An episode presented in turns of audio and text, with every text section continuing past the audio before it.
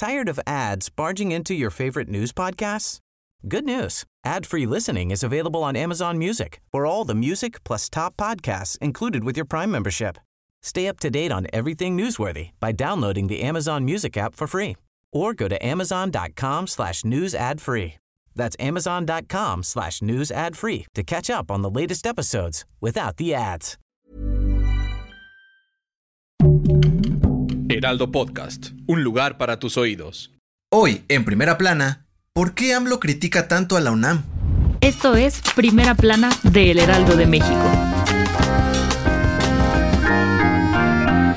Durante la conferencia mañanera de este miércoles, el presidente Andrés Manuel López Obrador aseguró que la UNAM necesita reformarse, pues cayó en manos del régimen neoliberal, haciendo que algunos estudiantes se olviden de los problemas de la sociedad mexicana. El presidente comentó que durante el sexenio de Carlos Salinas de Gortari intentaron privatizar a la universidad y cobrar cuotas más altas para terminar con la gratuidad de la educación. AMLO dijo que respeta mucho la máxima casa de estudios de nuestro país y que seguirá impulsando la educación pública y gratuita. Sin embargo, comentó que no debe ser un instrumento para politizar a los estudiantes, sino fomentar su libertad de pensamiento. Además, aseguró que en la UNAM ya no se discuten los problemas que hay en la sociedad mexicana y que la comunidad universitaria se ha alejado del compromiso social y solo se dedica a criticar al gobierno. Ante esto, estudiantes de distintas facultades lanzaron una convocatoria a través de redes sociales para realizar un paro de labores los próximos 4 y 5 de noviembre para exigir una disculpa pública por parte del presidente.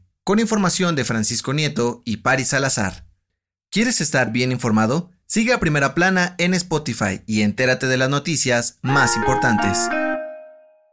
Volaris dio a conocer que a partir del 21 de marzo del 2021 iniciará operaciones con vuelos comerciales desde el nuevo aeropuerto internacional Felipe Ángeles ubicado en Santa Lucía. De acuerdo con el comunicado de la empresa, la decisión se tomó después de un largo análisis en torno a los costos de operación, vías de acceso terrestre en desarrollo, procesos de aterrizaje y despegue, por lo que concluyeron que es viable operar en ese aeropuerto. La aerolínea informó que prevén iniciar con rutas desde Tijuana y Cancún, pero que aún necesitan la autorización del gobierno para comenzar a hacerlo, por lo que están trabajando para obtener los permisos necesarios. Además, Volaris aseguró que mantendrán su operación en el Aeropuerto Internacional de la Ciudad de México, así como en los otros 42 aeropuertos donde tienen presencia en el país, con información de Adrián Arias.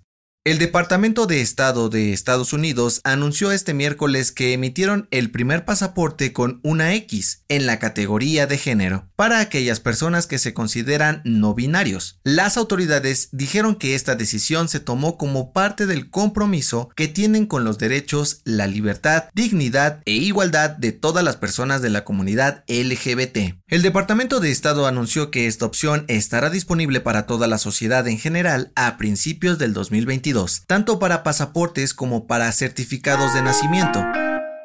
En otras noticias, este miércoles un juez determinó dar un plazo de cinco días para que el gobierno federal y la Secretaría de Salud comiencen a vacunar contra el COVID-19 a todos los menores de entre 12 y 17 años, como parte del Plan Nacional de Vacunación, sin importar si tienen alguna comorbilidad o no. En noticias internacionales, en el Reino Unido, el Palacio de Buckingham anunció que la reina Isabel II no asistirá a la cumbre de Glasgow sobre cambio climático. Esto por consejo médico y para poder descansar, pues la semana pasada fue hospitalizada con la finalidad de realizarse exámenes de rutina. Sin embargo, la monarca enviará un mensaje grabado a los delegados. Y en los espectáculos, de acuerdo con los médicos del Hospital Country 2000 de Guadalajara, Vicente Fernández salió este miércoles de terapia intensiva y fue trasladado a una habitación convencional donde continuará con su rehabilitación. La salud del cantante se reporta estable tras más de dos meses hospitalizado.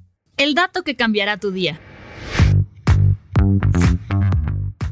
Ojalá que no te toque mucho tráfico. Generalmente usamos la palabra ojalá cuando tenemos la esperanza o el deseo de que algo suceda. Pero ¿sabes cuál es su origen? De acuerdo con la Real Academia de la Lengua Española, esta palabra viene de la frase árabe washa Allah, lo cual significa Dios quiera. Tras la invasión musulmana a España, se transformó y llegó a México con los conquistadores para decirla cuando queremos que pase algo. Soy José Mata, te espero en la próxima. Esto fue Primera Plana, un podcast del Heraldo de México. Encuentra nuestra primera plana en el periódico impreso, página web y ahora en podcast. Síguenos en Instagram y TikTok como El Heraldo Podcast y en Facebook, Twitter y YouTube como El Heraldo de México. Hasta mañana.